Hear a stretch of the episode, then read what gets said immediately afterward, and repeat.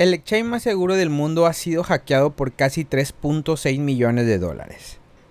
Tras los dos ataques consecutivos a Nomad y Solana, el mercado de criptomonedas sufrió una gran sacudida esta semana.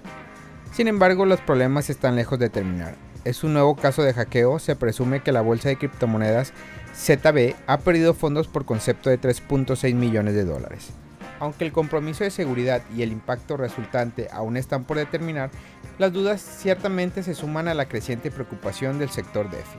El robo de fondos a los exchange no es nuevo en el ecosistema cripto, pero una serie de eventos de este tipo podría traer un gran impacto en el escenario actual. Según información filtrada, un hackeo a la bolsa de criptomonedas ZB ha hecho que se comprometan activos por valor de casi 3.6 millones de dólares, según la cuenta de Twitter Certic Alert.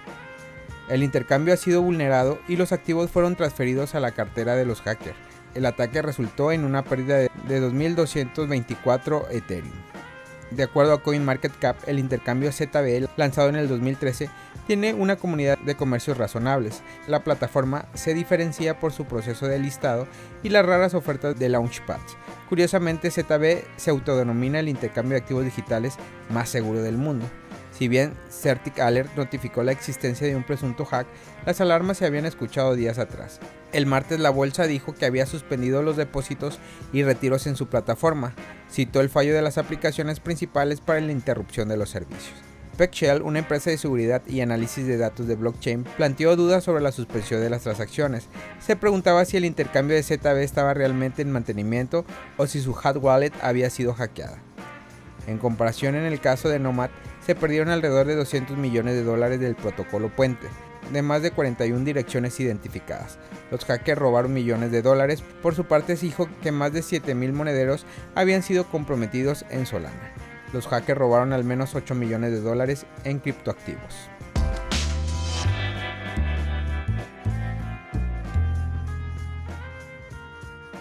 Estos indicadores sugieren que Solana se enfrentaría a una caída. Este es el nivel de soporte mínimo.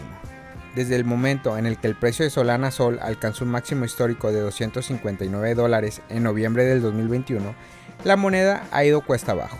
En el mes de julio del 2022, Solana incluso alcanzó un mínimo de 25 mil dólares, una caída del 90% desde su máximo histórico. Mientras tanto, hoy cuando la comunidad de Solana se despertó con la noticia de un hack de Solana de aproximadamente 5 millones, el precio ha recibido un golpe. El precio de Solana se había retraído después de que subió al nivel de retroceso de Fibonacci de 0.382.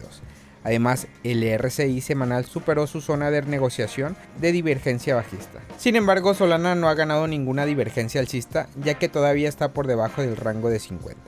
También existe la posibilidad de que Solana siga la tendencia de resistencia a la baja desde su ATH, si esto es cierto, lo más probable es que la línea se encuentre con un área de resistencia horizontal de 80 dólares.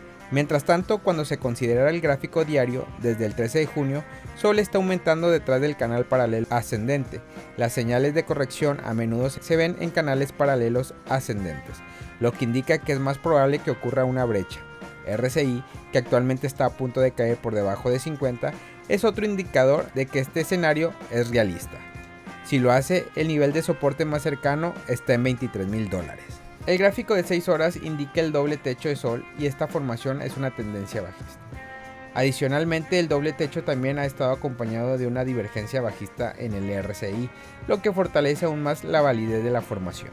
Ante estos valores, el gráfico de 6 horas está en una concordancia con el gráfico diario y muestra que una caída podría ser el resultado altamente probable. Al momento de realizar este podcast, Solana cotiza en 40 dólares luego de una caída del 4.63% en las últimas 24 horas.